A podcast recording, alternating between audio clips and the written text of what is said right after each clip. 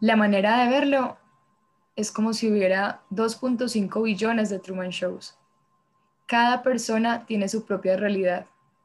Con el tiempo, uno va adquiriendo una sensación de que todo el mundo está de acuerdo con uno, porque todo el mundo suena como uno.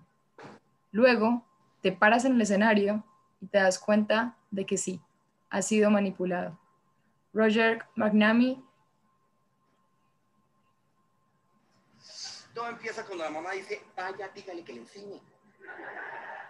Este computador es de todo el mundo en esta casa. Vaya, dígale que le enseñe, pues cuando usted aprenda, pues me enseña a mí. Papá, con impulso, Carlos Andrés, venga para acá. ¿Qué pasó, papá? Es que hay una cosa. A mí me llegó una tarjeta a un señor. Entonces, mándale un correo a una señora llamada Emaila. Emaila. Ya, oh. Oh, ¿cómo? ¿Quién es la señora? Papá, agradece que esto pasó acá en la casa, ¿bueno? Bueno, buenas noches. Aquí, bienvenidos una vez más a otro capítulo de estas conversaciones que tenemos hace 15 años y decidimos grabar. En el capítulo de hoy vamos a conversar un poco de redes sociales. En este momento estamos por aquí con Juli y con Dani y yo soy Sara. Hola. ¿Cómo están? Hola, amigas. ¿Cómo, están van? amigos? Bien, un frío rico, pero bien, ¿y ustedes? También. Súper. Con mucho para hablar.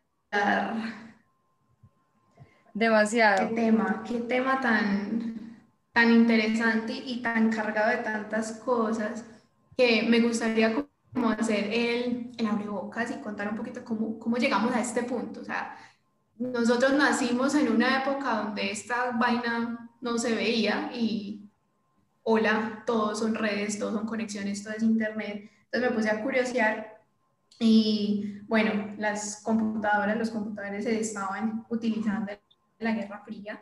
Eso fue hace mucho tiempo, eh, eran del tamaño de una habitación entera, eran gigantes. Y en 1962 empezaron a, eh, eh, a tratar de juntarse y se crea la primera red entre dos computadoras, o sea, dos computadoras se podían pasar, conectar, pasar información.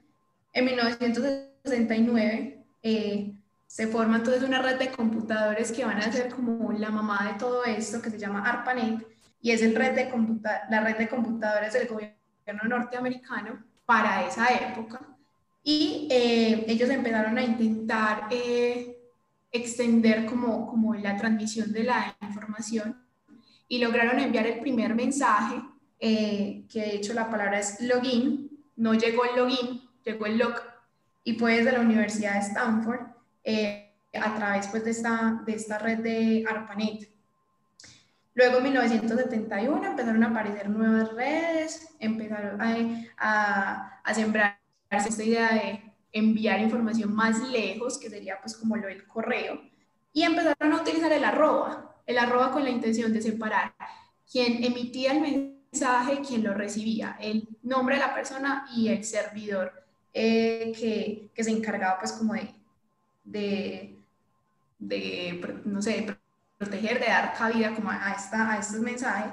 Y en 1971 también Vinton Cerf creó entonces un espacio eh, virtual que se llamó Transmission Control Protocol, también conocido como Internet Protocol o IP, que es el espacio que no se ve, pero por el que se transmite toda esta información.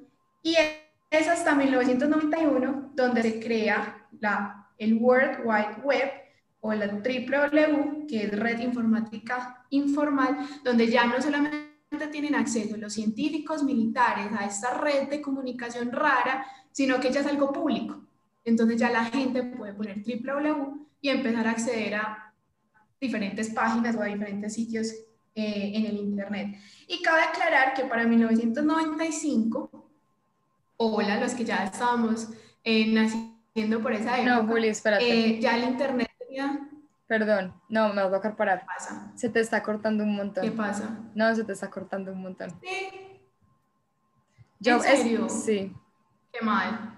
Yo, me tocó, es que me tocó pararte porque ahí, al principio dije, bueno, se escuchó un poquito robot, pero ya luego pasó y dije, no.